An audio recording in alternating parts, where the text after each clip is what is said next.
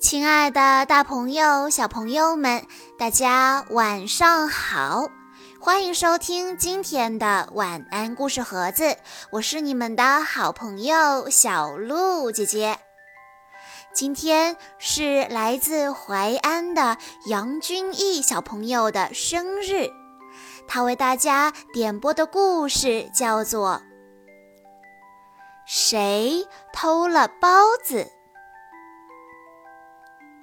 今天故事的主人公是包子铺的妞妞，她在发现包子连续失踪以后，决定要做大侦探，抓住偷包子的小偷。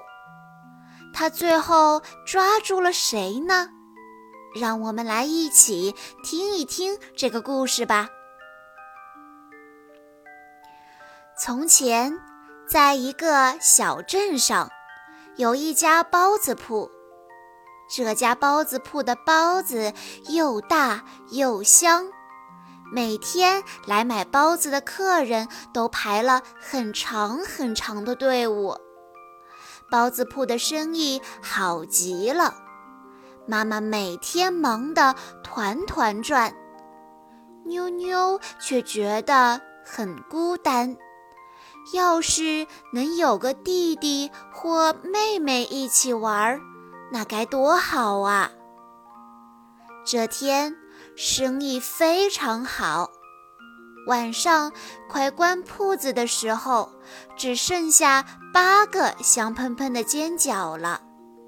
就在这时，叮铃叮铃，绸缎店的老板推门走进来。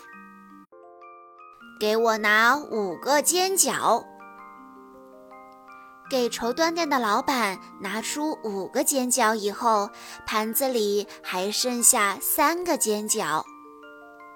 妞妞有点困了，她打了一个大大的哈欠。哎，哎，怎么回事？盘子里原来有三个煎饺，怎么只有两个了？另一个哪儿去了？难道是我看错了吗？妞妞使劲地揉了揉眼睛，再看，还是只有两个。第二天晚上，快关铺子的时候，只剩下九个又大又香的菜包子了。就在这时，叮铃叮铃。这天的最后一位客人是金店的老板娘。给我来五个菜包子。给老板娘拿了五个菜包子之后，蒸笼里只剩下四个菜包子了。妞妞帮妈妈扫地的时候，回头看了一眼蒸笼。咦？原本有四个菜包子，怎么只剩下三个了？另一个去哪儿了？妈妈，你有没有看到那个菜包子？鬼丫头，自己吃了还装傻呢！妞妞觉得很委屈，她并没有偷吃，包子到底跑哪儿去了呢？妞妞决定要抓住偷包子的小偷。她想到了一个好方法。这天晚上，妞妞悄悄地溜进铺子里，拿了五个包子放在桌上，又去厨房拿了一些面粉撒在桌子周围。布置好以后，她悄悄地躲到了桌子下面。天都亮了，原来妞妞在桌子下等着等着就睡着了。她赶紧爬出来，往桌子上一看，五个包子少了三个，盘子里只剩下两个了。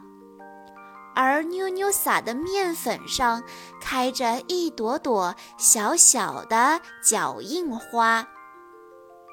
夜晚再次来临，妞妞又将包子放到桌子上，四周用盘、碟、碗垒得层层高，还把又湿又滑的油洒在地上。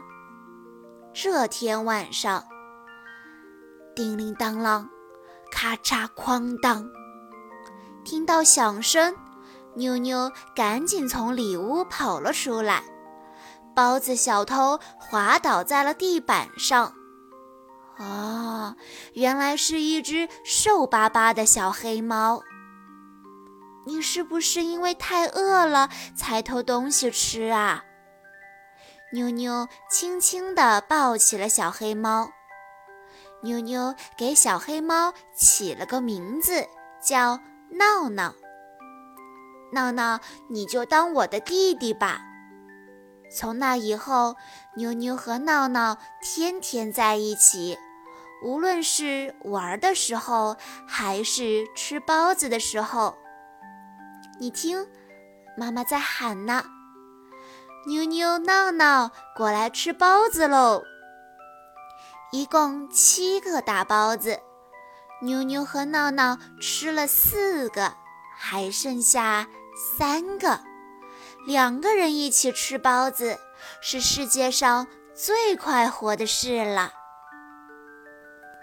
小朋友们，听完了今天的故事之后，你们知道是谁偷了包子吗？